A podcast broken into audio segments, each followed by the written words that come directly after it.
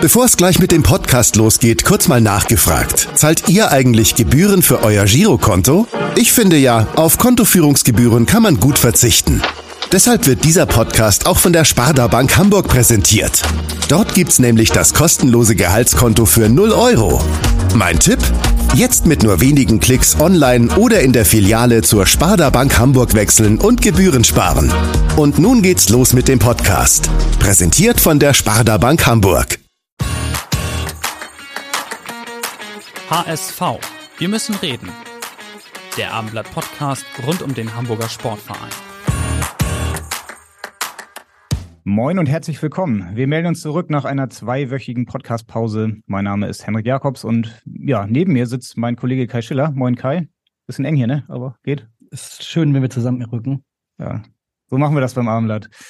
Ja, in der letzten Woche wollten wir uns eigentlich auch melden, aber wie das dann so ist, im wahrsten Sinne des Wortes wurden wir überholt von den aktuellen Ereignissen. Beim HSV wird es halt nie langweilig und keiner weiß das besser als unser heutiger Gast, der uns über Zoom verbunden ist, und zwar vor dem Duell seiner beiden Ex-Clubs HSV und Arminia Bielefeld. Wir freuen uns auf ein spannendes Gespräch mit Heiko Westermann, AK HW4. Moin, Heiko. Moin zusammen. Moin nach Hamburg. Ja, schön, dich mal wieder äh, zu sehen bzw. zu hören. Ähm, erzähl uns doch mal ganz kurz, wo bist du jetzt gerade? Was machst du jetzt gerade? Ähm, also aktuell bin ich zu Hause, aber ich bin äh, bei der U18-Nationalmannschaft als Co-Trainer viel unterwegs gerade, äh, Scouten, in Vereine besuchen und ja. Und zu Hause heißt, wo hat es dich hin verschlagen? Wo ist quasi dein in den Lebensmittelpunkt Westen, jetzt? In den Westen, in der Nähe von Düsseldorf. Okay. Okay. Aber nicht auf Schalke. Nee, nee, nee, nicht Gelsenkirchen, nee. Du hast gesagt, du hast gerade viele Termine, Scouten. Du hast im Vorgespräch erzählt, dass du ähm, nächste Woche, glaube ich, bei Per Mertesacker in London bist. Das geht, der ist ja Nachwuchschef immer noch bei Arsenal. Wahrscheinlich Mhm. beruflich. Bist du bei ihm oder, oder privat? Oder beides? Nee, schon mehr beruflich. Ich bin ähm, äh, nächste Woche ein bisschen für, weil wir momentan keine Lehrgänge haben, bin ich ein bisschen für die A-Nationalmannschaft der Frauen unterwegs. Ich scoute ein paar Spiele für die und dann habe ich zwei Tage frei und schaue mir noch die U23 von Arsenal an und die erste in der Premier League und besuche dabei Per. Ähm, ja, das kann man immer ganz gut connecten. Ne? Und ich glaube, Arsenal macht es gerade nicht so schlecht. Nee. Ähm, ähm, deswegen ist es, glaube ich, ganz interessant, da mal vorbeizuschauen. Hast ja auch eine spannende Arbeitsteilung dann, ne? Also von Frauen über Nachwuchs, ja, bis hin dann auch zur Premier League. Ja, wir versuchen uns natürlich ähm, jetzt in den Nationalmannschaften überall zu unterstützen. Ob es jetzt äh, hoch ist in die A-Nationalmannschaft, U21 oder sonst irgendwas. Wenn man irgendwo Spiele schauen kann, dann versucht man sich natürlich zu connecten. Ne? Du wirst viele Spiele schauen, viele Spiele im Nachwuchs, dann auch bei den, bei den Frauen. Wie viel Zeit nimmst du dir denn noch, um auch deine Ex-Clubs, um, um den HSV äh, zu schauen am Wochenende? Mm, Ja, es kommt immer drauf an. Also ich schaue natürlich, wenn ich mal zu Hause bin, natürlich ähm, Bundesliga schon. Aber es ist natürlich schon selten, dass ich mal am Wochenende Zeit habe, jetzt zu sagen, okay, ich konzentriere mich mal jetzt nur auf HSV oder nur auf Arminia Bielefeld. Ich bin jetzt zum Beispiel am 3. März bin ich wieder in Hamburg und schaue mir den HSV gegen Nürnberg an. Aber kurz vorher schaue ich mir die U19 an, äh, weil da auch ein paar Spieler von uns sind und das passt da ganz gut, dann kann man das miteinander äh, connecten, ja. Kannst du mal sagen, welche Spieler das sind, die du da bei der U19 beobachtest? Ja, es heißt, äh, ich brauche jetzt keine Namen äh, angeben, ob es jetzt Tom äh, Sanne kennt man natürlich. ist. Ja, ich glaube, ähm, Lukas Bornschein, ähm, ähm, Leo Garcia und ähm, ja, das sind ja alles Spieler, die bei uns schon dabei waren. Das ist ja kein Geheimnis. Und ähm, ab und zu muss man sie live sehen. Am Fernsehen ist immer was anderes. Absolut. Hast du denn live das Spiel gegen Heidenheim gesehen am Wochenende? Das war ja auch mal wieder ein Spektakel, wie man es beim HSV mittlerweile schon gewohnt ist. Nee, da war ich, äh, ähm, ich habe Bundesliga noch geschaut und dann ähm, war ich da abends was essen. Aber ich habe es mitbekommen, also Halbzeit 3-0 und dann 3-3. Ja, war auf jeden Fall ein richtiges Spektakelspiel, wie Hendrik schon sagt, und passte irgendwie zu der Spektakelwoche. Also, du, auch wenn du nicht mehr alle Spiele äh, guckst, du, du wirst schon mitbekommen, dass es in Hamburg vorsichtig formuliert nicht ruhiger geworden ist, seitdem du nicht mehr da bist. Also alleine jetzt die letzte Woche war, war ich glaube, das kann man so sagen, war der Wahnsinn, dass jetzt zwei Spieler zum Beispiel ein Autorennen machen und der eine davon in die Bushaltestelle kracht, das bekommt man dann auch in der Nähe von Düsseldorf mit, gehe ich mal von aus. Bekommt man mit. Ich habe es aber nicht in der Presse gelesen. Mir wurde es gleich erzählt von ihrem Kollegen aus Hamburg. Ähm, ja, ich sag mal, es war jetzt äh, nicht so glücklich. Ja, das, kann man ungefähr so auch formulieren. Ähm, nicht ganz so glücklich waren ja auch so ein paar Geschichten, die du vielleicht in deiner HSV-Zeit erlebt hast. Es gab natürlich äh, ja unglaublich viele Momente, emotionale Momente, nicht so schöne Momente, wenn du so an deine HSV-Zeit zurückdenkst, 2010 bis 2015, so welche Geschichten, welche Bilder kommen dir denn da sofort in den Kopf? Ja, ich glaube, es war eine harte Zeit als Fußballer, damals beim HSV. Ähm, nee, nicht nur für mich, ich glaube für alle Beteiligten, ähm, dass wenig sich aufs Fußballspielen konzentriert wurde, sagen wir mal so, ne? Äh, viel Unruhe im Verein, ähm, außerhalb und äh, ja, das hat ja auch wieder gespiegelt, warum wir zehn oder elf Trainer hatten, drei Sportdirektoren, zwei Präsidenten. Ähm, ja, ich glaube, damit ist ja alles gesagt. Ja, du, du, du warst fünf Jahre in Hamburg, du warst aber auch einige Jahre auf Schalke. Also da hast du jetzt echt die beiden Clubs eigentlich ausgesucht, würde ich jetzt mal sagen, bei denen es am unruhigsten ist. Welcher von den beiden hat sich denn am allerunruhigsten für dich äh, wahrgenommen, also für, für angefühlt?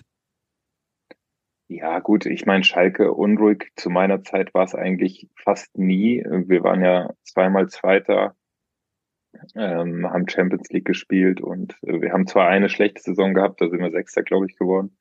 Aber ansonsten ähm, war es ja war war es ja ganz erfolgreich. Ne? Also es ist natürlich am Ende ist es ein Ergebnissport und wenn du am Ende oben stehst in der Tabelle, ist es doch nach außen hin ein bisschen ruhiger. Ne? Und beim HSV war es natürlich so, dass wir über über die Jahre hinweg einfach äh, gegen den Abstieg gespielt haben. Ja. Ja, die Unruhe resultierte da in dieser Zeit vor allem ähm, durch die sportlichen Leistungen, viele Trainerwechsel, hast es schon angesprochen, viele Managerwechsel dann auch. Aktuell beim HSV ist es auch unruhig, aber im Sport läuft es eigentlich gut. Also der Trainer ist auch jetzt äh, konstant seit anderthalb Jahren dabei, der Manager seit drei Jahren, Jonas Bold. Es ist aber trotzdem so hinter den Kulissen ähm, sehr, sehr politisch, ähm, ja, um den Aufsichtsrat mal wieder die Aktionäre, die sich da einschalten mit, äh, mit Briefen und E-Mails hinter den Kulissen was würdest du sagen? Kriegt man sowas eigentlich als Spieler mit? Ähm, interessiert man sich dafür? Oder ist das dann eigentlich nur, wenn es dann wirklich dann auch irgendwie den Sport betrifft, den Trainer, den Manager? Wie, wie hast du das als Spieler wahrgenommen?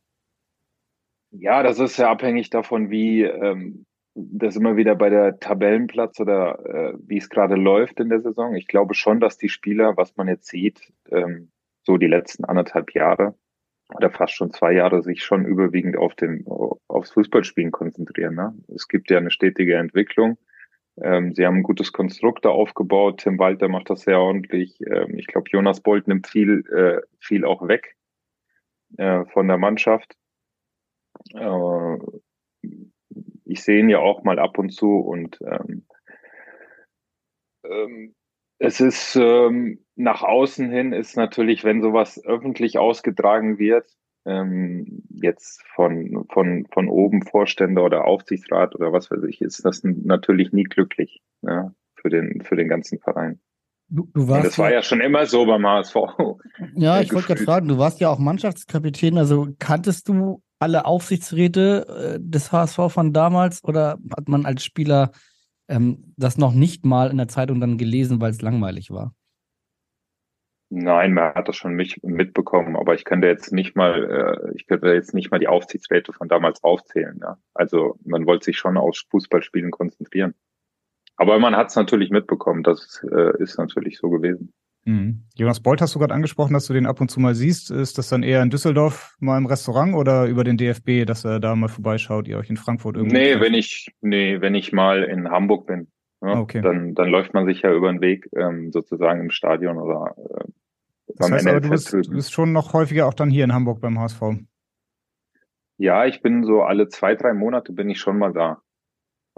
Und wer Ja. sind dann da so deine Hauptansprechpartner? Ist es dann Horst Rubesch? Ist es dann, sind es die Jugendtrainer? Also mit wem triffst du dich dann? Mit wem tauschst du dich, tauschst du dich da aus? Ja, momentan ist es viel Olli Kirch, der U19-Trainer natürlich, ne? weil Mhm. das äh, unser Jahrgang ist. Ähm, natürlich, wenn ich da bin, äh, spreche ich auch äh, oft und lange mit Horst Rubesch Er über die. Entwicklung. über die Entwicklung. Nein, ist, das sind ja immer super Gespräche. Ich meine, unter Horst habe ich auch mein damaliges ähm, erstes äh, Nationalmannschaftsspiel gemacht in der U19. Da war er damals Co-Trainer unter Uli Stielecke. Ah. Und da hat er mich damals schon gepackt unter den Arm und dann sind wir zwei Runden über den Platz gelaufen und dann hat er mir alles Mögliche erzählt. Ich kann's, ich weiß gar nicht mehr was, aber So wie er heute vorstellen. ja. Und Ja. Uli Stielicke hatte, stand am Rand und hatte ein kariertes Sakko an und hat geguckt, oder wie? Uli Stielecke hat, war damit beschäftigt, die Hütchen aufzustellen. äh, nein, er war ja, Uli Stiege, äh, Stielecke war ja dafür berühmt, ähm, viele Hütchen auf den Platz zu stellen, in vielen verschiedenen Farben. Ähm, So wenn man da auf den. Platz gekommen, wenn man auf den Platz gekommen ist, hat man immer gesagt, okay, jetzt sind wir hier auf einer, ähm, am Flughafen, aber ähm, nee, der Erfolg spricht ja für ihn, ne? Ja. Oliver Kirch hast du gerade angesprochen, der war ja auch mal bei Arminia Bielefeld, so wie du auch. Ähm, habt ihr damals eigentlich noch zusammengespielt oder war er dann nach deiner Zeit da? Nee, wir haben nicht zusammengespielt. Der war nach meiner Zeit, glaube ich, ja. Ja, okay. Auf jeden Fall spielt der HSV jetzt am Wochenende gegen Arminia Bielefeld. Das wird dann ja natürlich nicht nur Oliver Kirch interessieren, sondern auch dich. Wir haben eben so ein bisschen über diese Traditionsclubs gesprochen. Arminia Bielefeld ist ja auch ein Traditionsclub, hat auch viele Fans, hat natürlich nicht diese Größe wie jetzt Schalke oder der HSV. Wie hast du das damals in Bielefeld so empfunden? Ähm, War das dann eher ein ruhiger Club, wo du dich gut entwickeln konntest als junger Spieler, oder hast du auch damals schon gemerkt, dass das ein Traditionsclub ist, der viele Menschen emotionalisiert? Ja, ein Traditionsclub war es auf jeden Fall. Ich meine, die Alm war berühmt berüchtigt zu meiner Zeit und ähm, es ist keiner gerne dahin gefahren äh, in der Bundesliga. Wobei ich aber dazu sagen muss, dass Arminia Bielefeld brutal ruhig war. Also ich habe davon überhaupt nichts mitbekommen von außerhalb. Ähm, äh, wirklich nur Fußball spielen und das war's. Eigentlich erstaunlich, ne? Weil gefühlt sind die in den letzten zehn Jahren zehnmal auf- oder abgestiegen. Also richtig Konstanz in ihr Dasein hat äh, Arminia Bielefeld nicht reingebracht. Ja, sie hatten vor, also was ich mitbekommen habe, vor vielen, vielen Jahren haben sie wirts wirtschaftlich äh, echt, echt richtig schlecht ges- dagestanden und haben sich erst die letzten ein, zwei Jahre eigentlich wieder gefangen, ähm, finanziell. Und jetzt haben sie halt das Problem, ähm, äh, dass sie durchgereicht werden vielleicht. Ne? Und ähm, das ist ja immer das Gefährliche, wenn man von der ersten Liga absteigt, dann der Kader ist ja nicht so schlecht. Dann denken vielleicht der eine oder andere Spieler, ja, das machen wir schon irgendwie, oder der Verein denkt das. Und das ist halt in der zweiten Liga leider nicht so. Sondern es, äh, da kommt es halt erstmal auf, äh, auf läuferische mentale und äh, ob's nicht, nicht aufs Fußballerische an, ne? Ja, trotzdem natürlich überraschend, dass Bielefeld jetzt wirklich so schlecht dasteht, weil die haben natürlich schon gute Leute verloren. Also mit Wimmer oder auch Doan, der zu Freiburg gegangen ist. Und trotzdem ist das eigentlich immer noch ein sehr, sehr guter Zweitligakader. Wahrscheinlich so wie du sagst, ne? wenn man dann erstmal in der zweiten Liga drin ist und dann auch unten drin steckt, ist es schwer, da auch wieder rauszukommen, oder? Ich meine, du kennst die zweite Liga zwar nicht so gut wie andere, aber trotzdem hast du ja auch ja, das ein oder andere Jahr verbracht. Ja, absolut. Das, das ist brutal schwer. Ich meine, ich hab, war jetzt letzte Woche auch in Fürth. Ähm, die haben auch einen, einen guten Kader, aber äh, die sind auch von der Bundesliga abgestiegen und den Schalter da umzulegen und ähm, ähm, sich aufs Wesentliche zu konzentrieren. Ich meine, es geht ähm, in der zweiten Liga vor allem ist es halt wirklich so diese, diese, erstmal diese Zweikampfgeschichte, ne? Äh, Ich muss mich erstmal im direkten Duell durchsetzen. Ähm, viele Mannschaften laufen extrem viel, die wissen ganz genau, was es braucht in der zweiten Liga. Und wenn du aus der ersten Liga kommst, dann denkst du, naja, äh, das läuft schon irgendwie, aber das ist halt nicht so im Fußball. Die beste Zeit in den letzten zwei Dekaden, würde ich fast sagen, hatte Bielefeld ja eigentlich, als du da warst, äh, 2005 bis 2007. Äh, am allerbesten, als Thomas von Hesen da als Trainer war. Ähm, wir haben eine Frage von einem ehemaligen Mitspieler von dir. Ähm, die wollen wir einmal ganz kurz mal reinhören. Ja, hallo, lieber Heiko. Hier ist Matze, Matze Hein. Ähm, ich habe natürlich auch eine Frage an dich. Vielleicht sogar noch eine zweite. Ähm, die erste wäre, ich weiß noch, dass du dir oder ihr euch damals einen, einen wunderschönen Hund zugelegt habt, ähm, einen afrikanischen Löwenhund mit so einem schönen Kamm auf dem Rücken und äh, du irgendwann mal die Stories erzählst, als er noch relativ klein war. Äh, immer wenn du rausgehen wolltest zum Spazierengehen und es geregnet hat, dann drückte er sich an die Hauswand, äh, um ja nicht nass zu werden, ähm, damit er unterm Vordach bleibt. Und meine Frage, Mensch, hat sich das denn irgendwann nochmal verändert oder äh, war dann Gassi gehen eher semi? Und äh, die zweite Frage wäre, ich weiß noch, du hast irgendwann im Training die glorreiche Idee gehabt, äh, du musst deinen linken Fuß verbessern, äh, was ich äh, sensationell finde. Ja, sollten alle Profis, zumindest die, die Rechtsfüßer sind. Ähm, hast mich aber manchmal wirklich zur Weißglut gebracht, weil du gesagt hast, nee, ich mach's nur mit links. Ja, und äh, wenn es äh, leichter wäre mit rechts, mach ich trotzdem mit links. Ähm, war das ein oder andere dabei? Äh, meine Frage wäre tatsächlich, glaubst du tatsächlich, dass es sich gelohnt hat? auch für die Jungs da draußen. Ansonsten wünsche ich dir viel Spaß.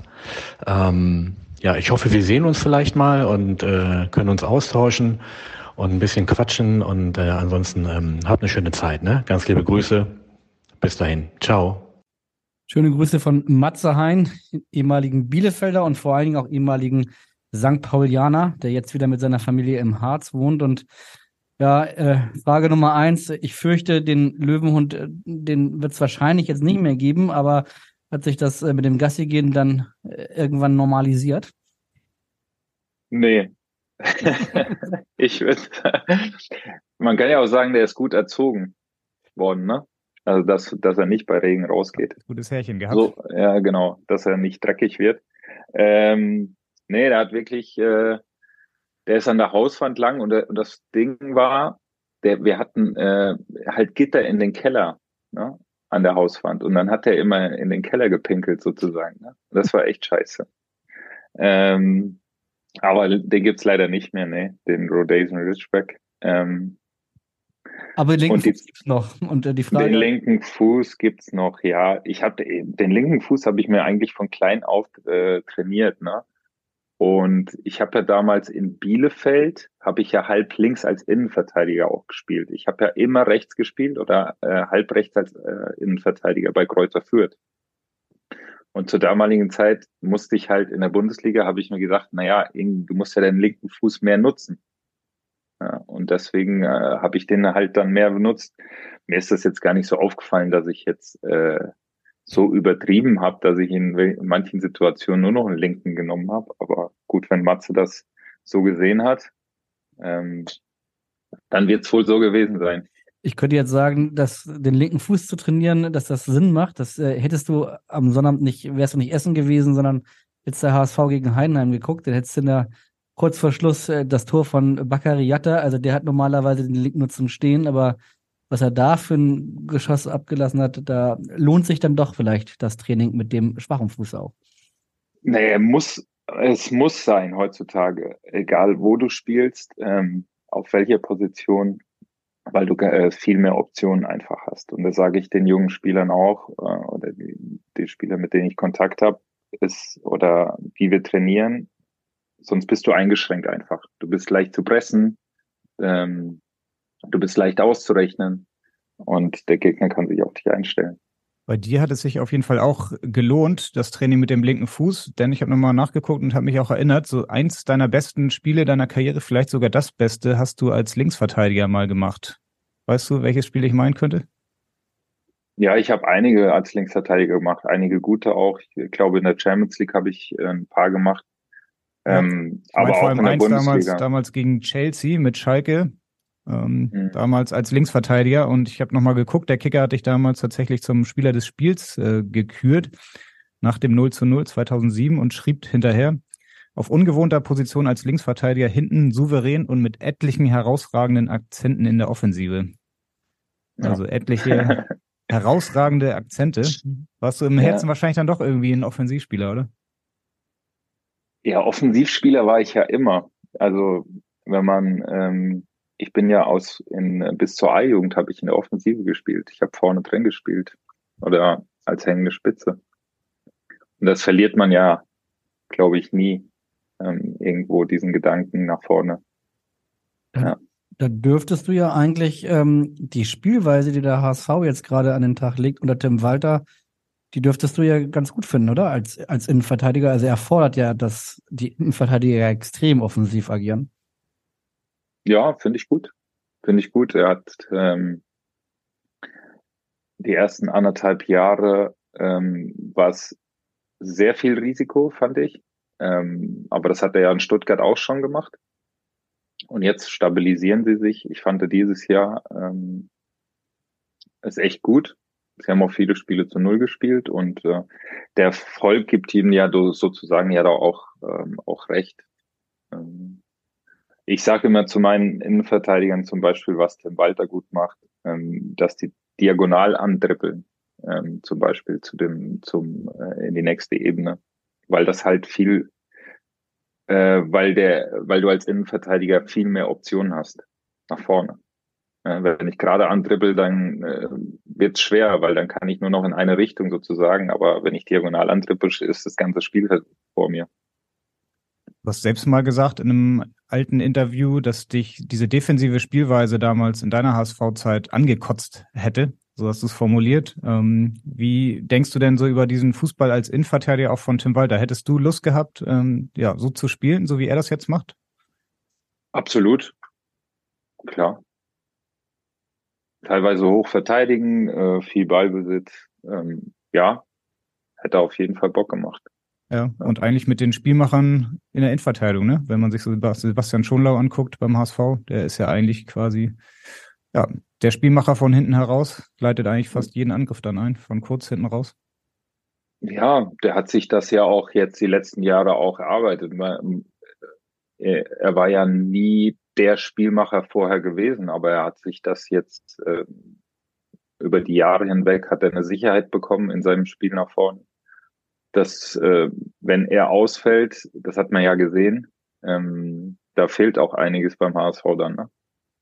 Was man sich allerdings fragt, ist, äh, natürlich wünschten sich alle in Hamburg den Aufstieg. Glaubst du, dass man mit dieser Spielweise, die ja sehr dominant ist, auch als Aufsteiger in der Bundesliga bestehen kann? Absolut. Weil? Ich glaube, dass in der Bundesliga vielleicht sogar nochmal einfacher wird. Weil du mehr gepresst wirst und äh, dich dann schneller hinten rausspielen kannst oder schneller die, die Pressinglinien über spielen kannst, wenn es dann klappt und diese Räume. Ja, hast. ich glaube, dass sie, ähm, was, was das Läuferische angeht und dieses Aggressive vielleicht ein bisschen weniger in der Bund in der ersten Liga ist. Und ich verfolge ja viel die erste Liga gerade und die verteidigen extrem schlecht, muss ich sagen äh, in der kompletten ersten Liga. Und ich glaube schon, dass das auf jeden Fall möglich ist. Wichtig ist natürlich aber, dass die Mannschaft zusammenbleibt. Ne? Ähm, sie haben sich jetzt echt stabilisiert und das kann ja auch was dann in der ersten Liga werden. Ne? Siehe Schalke jetzt gerade die, der Kader, wo jetzt nicht, der ist jetzt nicht so gut, finde ich. Und die haben auch ein paar Abgänge, ein paar Zugänge und alles. Und das ist, das passt alles nicht zusammen irgendwie. Aber dass sie schlecht äh, verteidigen in der Bundesliga, finde ich eine ganz interessante Beobachtung, weil bislang haben ja alle, alle schreien ein bisschen auf, alle Experten, dass Deutschland möglicherweise ein Stürmerproblem haben könnte. Über ein Innenverteidigerproblem wurde jetzt ja gar nicht so viel äh, ähm, gefachsimpelt. Aber das ist ja schon seit Jahren so. Ich meine, ich mache ja überwiegend die, ähm, die, bin zuständig für die Abwehr der, in den letzten vier Jahren und ich bin natürlich ganz viel im internationalen Bereich, äh, auch viel hospitieren und äh, in der Bundesliga unterwegs.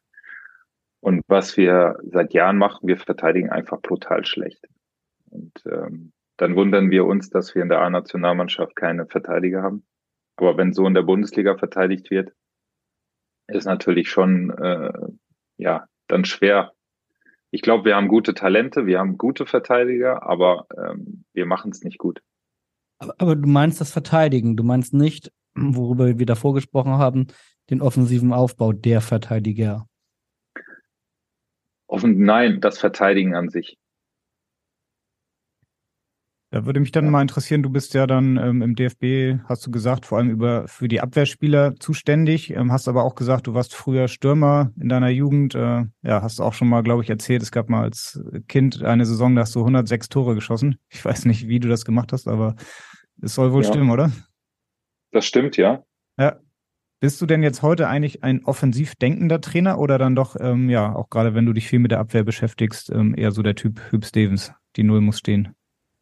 Nee, also schon offensiv denkend. Ne? Man muss natürlich, äh, wir haben natürlich mit, äh, mit Deutschland äh, immer mehr Ballbesitz fast. Ne? Also wir, wir denken ja immer mehr offensiv, aber natürlich denke ich natürlich ans Verteidigen. Du kommst ja am Ende immer in Situationen, wo du dein Tor verteidigen musst. Ne? Und ähm, dann brauchst du halt einen gemeinsamen Plan.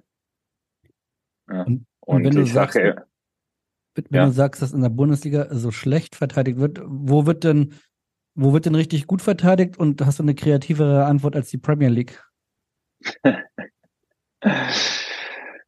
Also, wo wird richtig gut verteidigt? Das ist eine gute Frage, ja. Es ist, äh, äh ich finde, momentan ähm, gibt es nicht viele Mannschaften, die gut verteidigen.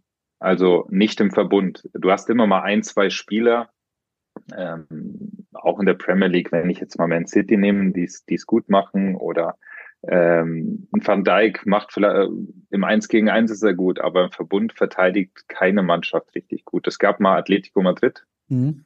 Ähm, kannst du dich wahrscheinlich auch noch dran erinnern, die, die ja. das echt richtig super gemacht haben und die also wirklich einen Willen hatten, das eigene Tor zu verteidigen. Das ist aber auch nicht mehr so. Ja?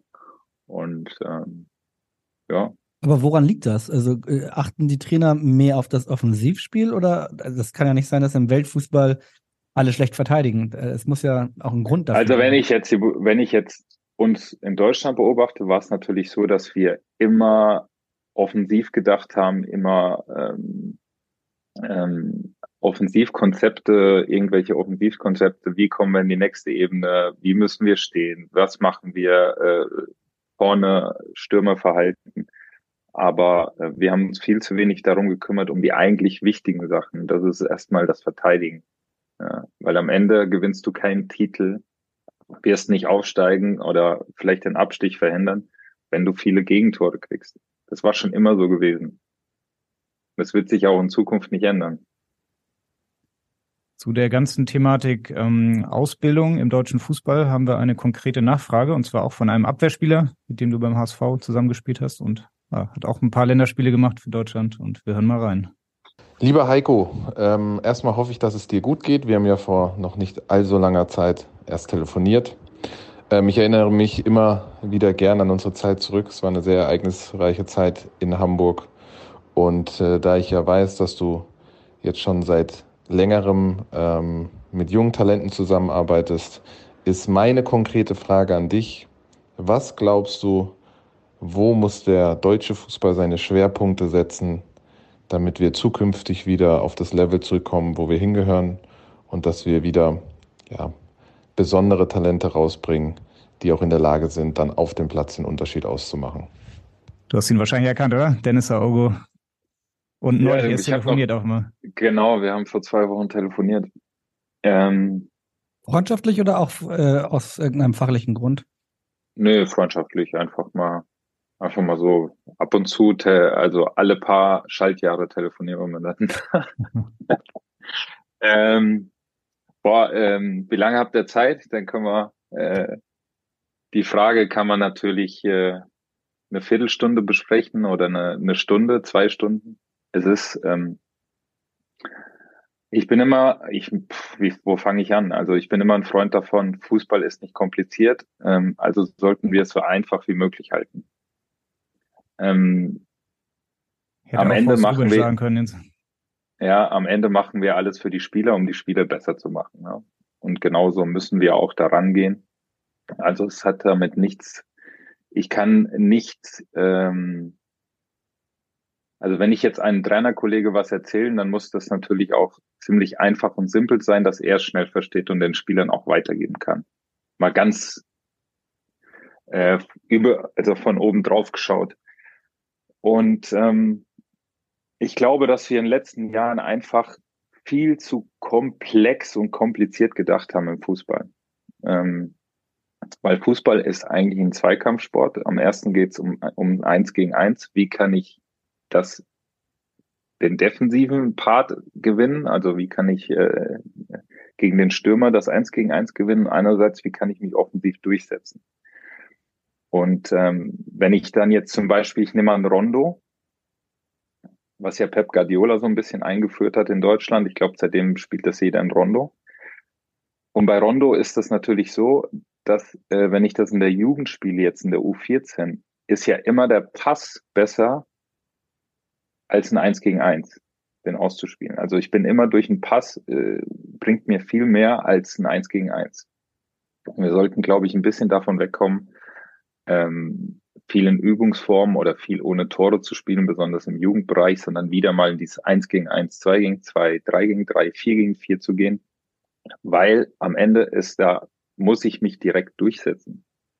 Ähm, dann hast du noch die Torhüter dabei, du hast noch Tore dabei. Ähm, kannst zum Beispiel deinen Stürmer trainieren, wenn du jetzt sagst, aber andererseits kannst du den Abwehrspieler trainieren. Ne? Ich meine, dann äh, größere Spielform muss natürlich auch sein ähm, wo du dann Flanken mit dabei hast. Aber da gibt's ja äh, Trainingsformen ewig viele. Aber äh, im Prinzip ist es so, dass das Spiel müssen wir wieder vereinfachen und nicht komplex denken. Ja? Also ich kann dem Spieler nicht fünf Sachen mitgeben, bevor der ins Spiel geht. Weil der kann sich nur zwei merken. Ja. Hast, wir haben ja auch schon über Stürmer gesprochen. Du meinst, äh, Deutschland äh, oder ja, im deutschen Fußball wird nicht mehr gut verteidigt. Man kann aber auch sagen, im deutschen Fußball fehlen so diese klassischen Mittelstürmer im Moment, oder? Die, die es früher eigentlich immer gab. Jetzt bei der WM wurde dann äh, ja Niklas Füllkrug noch mitgenommen, der eigentlich das Jahr davor noch zweite Liga gespielt hat. Also so diese klassischen Neuner. Ähm, ja, siehst du die aktuell in der Ausbildung im, im Nachwuchs oder ähm, wie ja wie findet man die wieder? Das hat ja nichts mit Finden zu tun. Ja. Das ist ja wieder mit der Spielweise auch zu tun. Dann haben wir teilweise, ähm, es gab Zeiten, wo wir gesagt haben, wir brauchen ja gar nicht mehr Flanken. Also wir spielen das alles raus. Ne? Und jetzt sind, kommen so langsam auch wieder die Flanken inne. Also dass, dass, dass die Mannschaften auch wieder wirklich flanken und äh, einen treffen wollen in der Mitte. Und ich glaube schon, dass wir unsere Stürmer wieder kriegen werden. Ähm, wir haben auch mittlerweile, äh, sehe ich auch einige Spieler, ob sie am Ende oben ankommen, ist dann die andere Frage, aber man sieht das schon, dass viele Vereine jetzt wieder mit Mittelstürmer spielen, dass sie auch solche Leute ausbilden, solche Leute suchen. Ähm, und am Ende müssen es dann die NLZs ja auch umsetzen. Ne? Das sind ja die Leistungszentren. Verfolgt ihr eigentlich beim DFB in den Nachwuchsmannschaften ein Grundprinzip, also Ballbesitz oder Umschaltfußball, oder ist das von Mannschaft zu Mannschaft oder auch von Spiel zu Spiel unterschiedlich? Ähm, also ein Grundprinzip, natürlich haben wir unsere Leitlinien, die, die wir immer sehen wollen. Ne? Und äh, defensiv wie offensiv. Aber jetzt ein Grundprinzip taktisch gesehen, ob wir jetzt ein 3-5-2 spielen, 4-4-2, äh, 4-2-3-1, das ist völlig ähm, unterschiedlich. Also das ist nicht festgelegt. Aber gibt es so eine, so eine Leitlinie, wie du es auch sagst, dass man im deutschen Fußball doch eher im Nachwuchs auch auf Ballbesitzfußball setzt oder vielleicht dann ähm, ja diese, diesen Umschaltfußball, den ja auch andere Nationen spielt oder zum Beispiel RB Leipzig äh, oder auch Freiburg in der Bundesliga ähm, ja, mittlerweile sehr erfolgreich praktiziert ist, kann das auch ein Schwerpunkt sein? Oder versucht man eigentlich alle möglichen äh, Spielideen dann auch auszubilden? Nein, man versucht natürlich ähm, alle möglichen, also würde ich jetzt sagen, ne? ohne es kompliziert zu machen. Da sind wir schon wieder beim Komplexen so ein bisschen. Ne? Also schon so einfach wie möglich. Ne? Also wir wollen natürlich in jeder Zeit wollen wir Dynamik entwickeln. Einerseits, aber genauso brauchen wir ja auch Ruhephasen, in denen Ballbesitzphasen sind. Ne? Und ähm, das, das kriegen ja die, die Spieler, glaube ich, das müssen die auch selber irgendwann hinkriegen. Und ich kann ja nicht immer als Trainer oder wir können nicht immer als Trainer alles vorgeben. Und das ist ja auch der völlig falsche Ansatz, finde ich, wenn wir, wenn wir alles vorgeben. Ne? Dann haben wir ja auch nicht mehr die Spieler, die den Überraschungsmoment haben. Ja. Jetzt haben wir ja auch schon über den HSV gesprochen, deine Zeit. Erstaunlicherweise sind so die letzten Nationalspieler des HSV auch alle Verteidiger gewesen und auch alle so in deiner Zeit noch. Also Dennis Aogo haben wir schon gehört, ähm, ja, Heiko Westermann und einer fehlt da noch. Der Spieler, mit dem du die meisten Spiele in deiner Karriere gemacht hast, ne? Du weißt, wen wir meinen. Oder? So, jetzt nochmal. Dennis Aogo, Marcel Janssen. Und? Genau. Ja, nee, Marcel Janssen. Und den hören wir jetzt. Ja. Moin in die Runde, moin lieber Heiko. Ähm, meine Frage, die ich habe, ist einmal, jetzt bist du ja auf der anderen Seite des Fußballlebens, nämlich als Trainer. Was ist für dich so der größte Unterschied, würdest du sagen, oder würde dich auch ausmachen jetzt im Unterschied zu dem Spieler Heiko Westermann und dem Trainer? Ähm, ja, denke, das wird auch viele Zuhörer interessieren und äh, wünsche euch eine gute Runde und auf bald. Moin, moin und nur der HSV. Wie hat sich dein Blick auf den Fußball verändert in den vergangenen Jahren als Trainer? Will, will Marcel Jansen wissen. Ja, brutal. Also ähm, ähm, ist schwierig auch zu beantworten, die Frage. Also erstmal, das ist, ähm, hat man ja immer gedacht, ja, so als ich bin ja auch mal, ich habe mal im Managementbereich reingeschaut, dann bin ich ziemlich schnell so ins Trainergeschäft gegangen und, und die andere Seite zu sehen, ähm, ist komplett was anderes. Also man kann das überhaupt nicht miteinander vergleichen. Wenn mich jetzt jemand nach meiner Karriere, eine, äh, Karriere ein halbes Jahr danach in eine Bundesliga als Co-Trainer äh, gesetzt hätte, ich hätte keine Ahnung gehabt, was ich da mache. Also ist schon ähm, eine komplett andere Denkweise. Man schaut von außen drauf, dann muss man erstmal gucken, okay, wie coach ich den Spieler überhaupt? Was, ähm, wie red ich mit dem Spieler?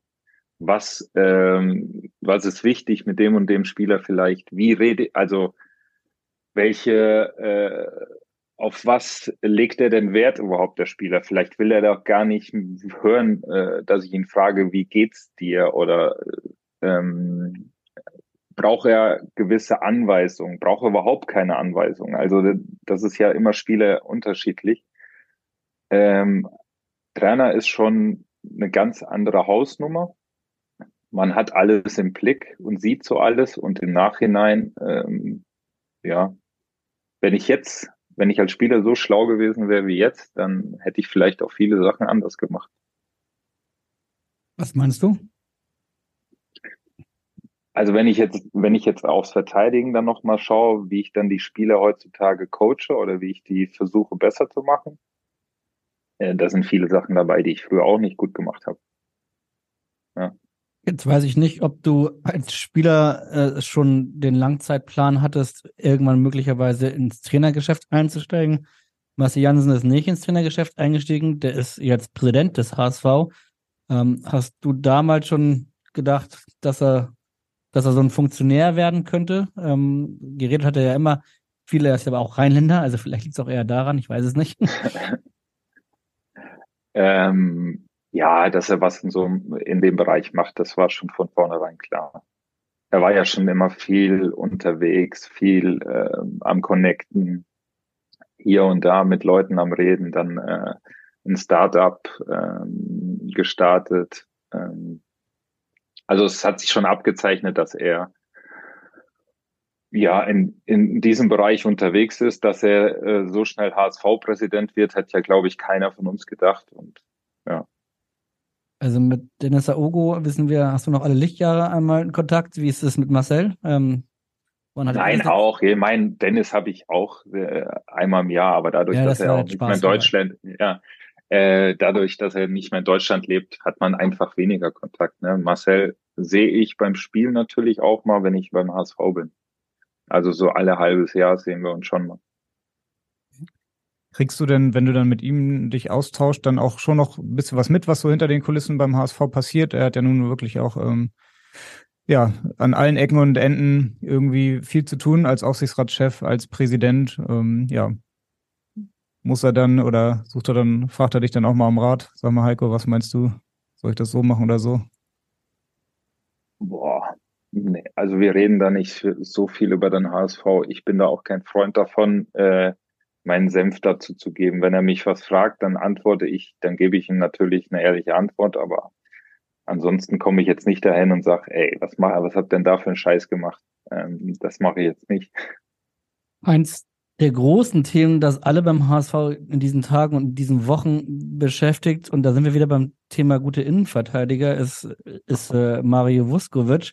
Bevor wir über seinen Dopingfall sprechen, würdest du sagen, das war oder ist der beste Innenverteidiger der zweiten Liga? Also hast du das auch so gesehen? Er war gut, klar, er hat es gut gemacht.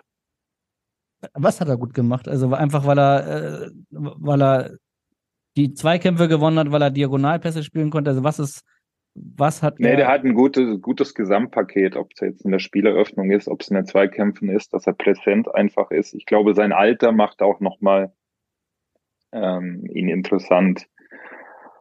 Äh, seinen rechten Fuß, glaube ich, ist auch nicht so verkehrt. Ähm, ja, das ist einfach, glaube ich, das Gesamtpaket. Genau, aktuell wird jetzt dann vor Gericht darüber verhandelt, äh, wie es mit ihm weitergeht. Er wurde positiv auf EPO getestet. Ähm, ja, verschiedene Gutachten sagen sehr verschiedene Sachen. Mich würde mal interessieren, wie ist das bei euch beim DFB eigentlich? Wie beschäftigt ihr euch mit so einem Thema? Also Doping im Fußball hat ja lange Zeit sehr, sehr wenig Aufmerksamkeit bekommen. Jetzt gibt es so einen Fall, bespricht man sowas dann auch beim DFB oder ist das Thema Doping sowieso immer Teil der Lehrgänge? Kannst du da vielleicht ein bisschen was drüber erzählen? Ja, da ist ja unser, unsere ähm, ärztliche Abteilung involviert. Ja, die, äh, klar, die machen mit den Jungs da schon eine Session und erklären ihnen ein bisschen was, ähm, auf was es da ankommt, damit die da frühzeitig Bescheid wissen. Ich denke mir immer, was es überhaupt ausmachen würde, im Fußball zu dopen. Also du, du wirst ja dadurch kein besserer Fußballspieler. Ähm, ähm, ist schon komisch. Ein besserer Fußballer wahrscheinlich nicht, aber vielleicht ja dann durchaus leistungsfähiger. Also ähm, ja. Ja, weiß, weiß ich wie, auch nicht. Wie du das weiß so ich, hast als Innenverteidiger, ähm, ob es so, ja, man sagt ja immer, im Fußball bringt das eigentlich nichts und gerade schon gar nicht als Innenverteidiger und trotzdem gibt es natürlich Momente, wo du auch dann als Sportler in einem Spiel so an eine Grenze kommst, deiner Belastungsfähigkeit, wo man vielleicht dann sagen würde, da würde das helfen. Wie hast du das äh, empfunden? Also wenn ich durchtrainiert war, wenn ich also im Rhythmus war, hatte ich nie so ein Gefühl, dass ich an, äh, an komplett am, am, am Limit war. Ja? Weil dann hast du immer Reserven.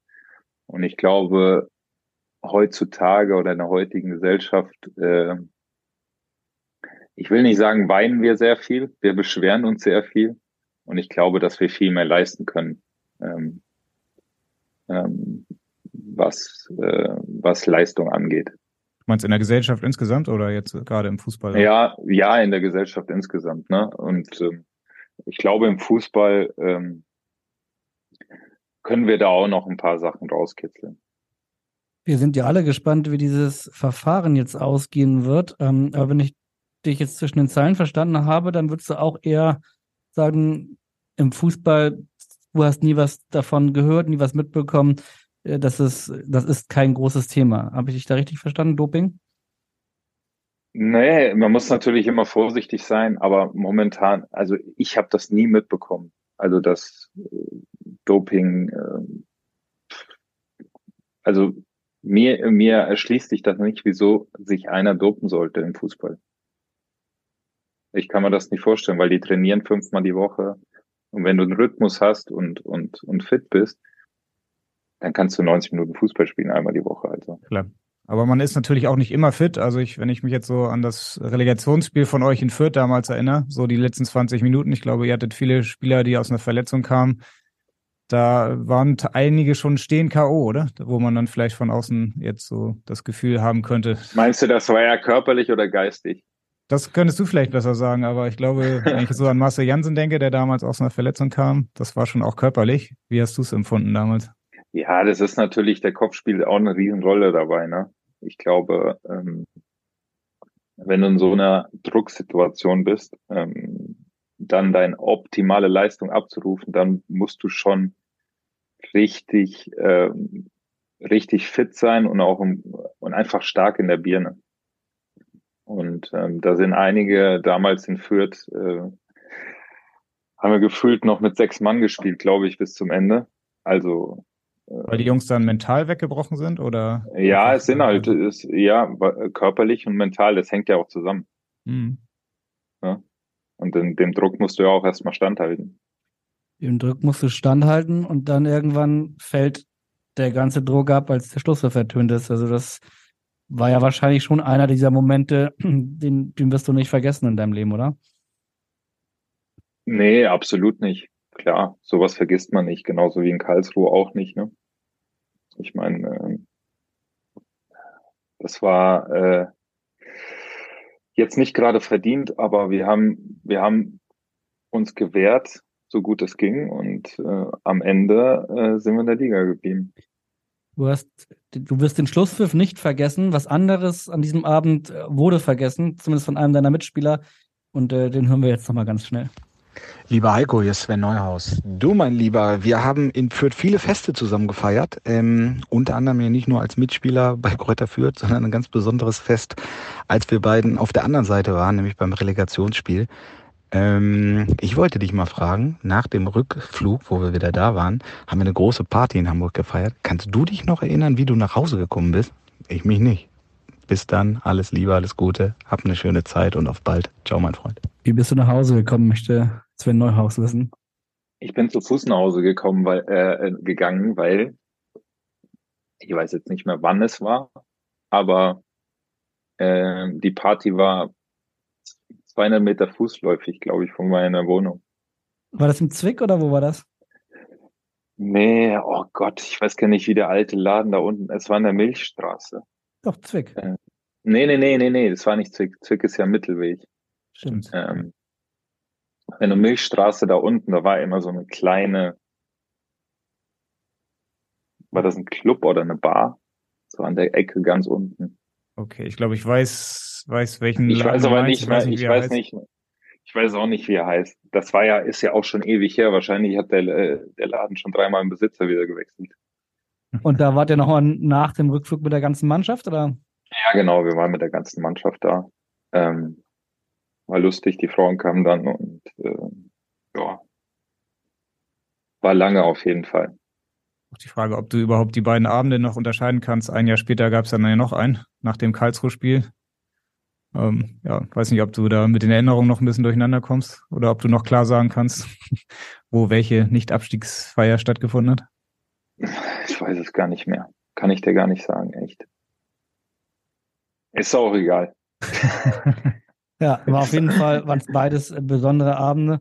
Du hast das selber gesagt, deine HSV-Zeit. Ich weiß jetzt gar nicht, ob du zehn Trainer gesagt hast oder einfach geschätzt hast. Auf jeden Fall waren es wahnsinnig viele Trainer und ähm, das bringt uns ein bisschen zu unserer, zu unserer Abschluss, äh, ähm, zu unserer Abschlussrubrik, wo es um Trainer gehen soll. Meine Top 3.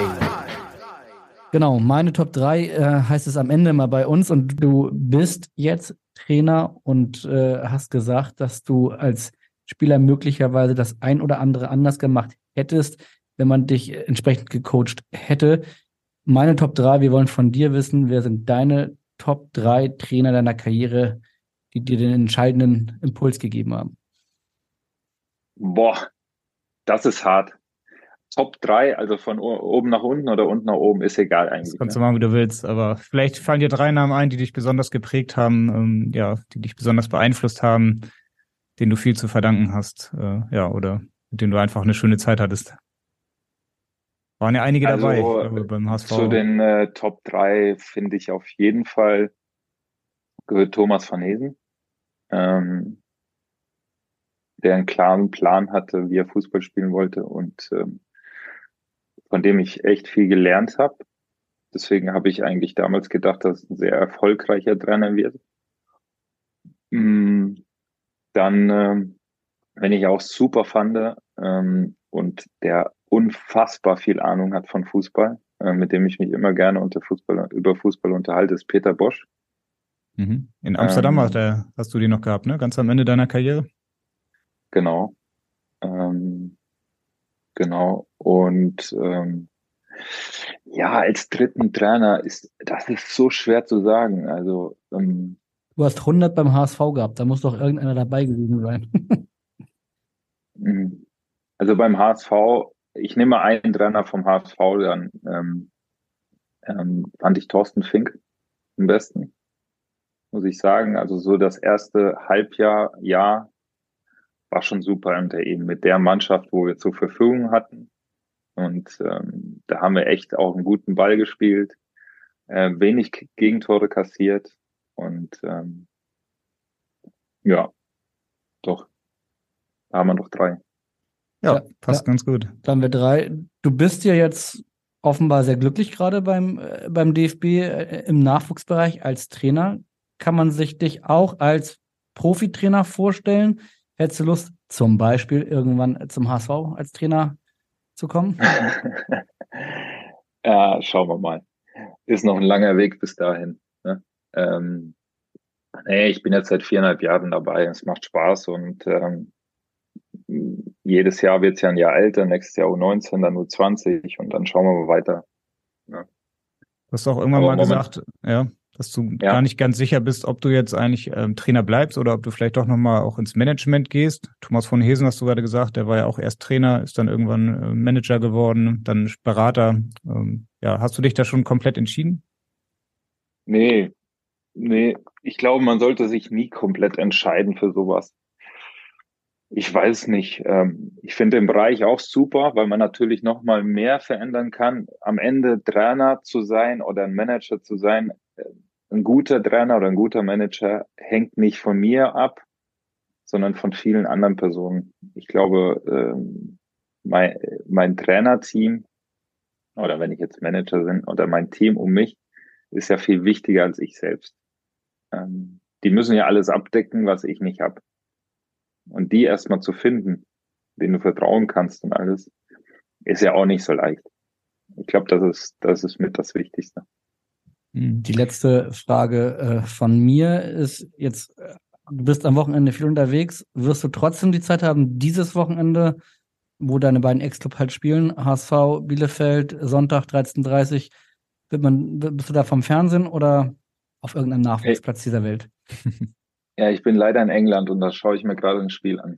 Welches denn? Aber, ähm, ne, warte mal, die spielen Sonntag, ne? Ja. Ja, da muss ich gucken. Äh, also Samstag bin ich Arsenal, Aston Villa Arsenal und Sonntag bin ich äh, Frankreich England, glaube ich, Frauen A-Nationalmannschaft. Ja. Auch nicht schlecht. Aber vielleicht schaffe ich es noch zwischendurch. Sehr schön. Würdest ich ja mal gucken, ob das überhaupt ja. übertragen wird da in England irgendwo. Ja, muss mal Per Mertesacker fragen, der kennt sich da bestimmt auch. Vielleicht kannst du zum Abschluss dann auch nochmal eine Prognose wagen. Ähm, wie geht's denn in dieser Saison aus für den HSV und für Arminia Bielefeld? Ja, ich hoffe, Arminia bleibt in der Liga. Ähm, schaut momentan nicht gut aus. Ich glaube, dass sie auch beim HSV verlieren werden. Hm. Und der HSV ähm, sollte das Ding jetzt durchziehen. Ja? Ich glaube, es wird an der Zeit, es ist an der Zeit, dass aufsteigen. Und ähm, sich vielleicht ein kleines Polster auch zum, zum Tabellenplatz drei verschaffen. Ja, es ist an der Zeit aufzusteigen. Das ist doch ein schöner Schlusssatz, der, den unsere Hörer gerne hören werden. Ähm, ja, vielen Dank, Heiko Westermann. Das hat äh, ja auf jeden Fall Spaß gemacht. Ähm, das war's für heute und erstmal an dich vielen Dank für deine Zeit. Ähm, ja, ich hoffe, du hattest ein bisschen Spaß. Danke, Grüße nach Hamburg. Werden wir ausrechnen und wir melden uns dann auch in der kommenden Woche wieder, wenn dann nicht irgendeine Überholspur dazwischen kommt und zwar dann vor dem Topspiel bei Darmstadt 98 und äh, ja, auch dann wieder mit einem Gast. Bis dahin in Hamburg sagt man Tschüss, das weißt du noch, Heiko, und bei uns heißt das auf Wiederhören. Tschüss. Weitere Podcasts vom Hamburger Abendblatt finden Sie auf abendblatt.de slash podcast. What does innovation sound like? It sounds like the luxury of being in the moment with your customer, client, or patient. It sounds like having the right information right when you need it. It sounds like being at your best for your customers and your business. Thanks to Highland's intelligent content solutions that improve digital processes, innovators everywhere are able to do their thing better, whatever that thing is. Now, who doesn't like the sound of that? Highland, for innovators everywhere, visit highland.com.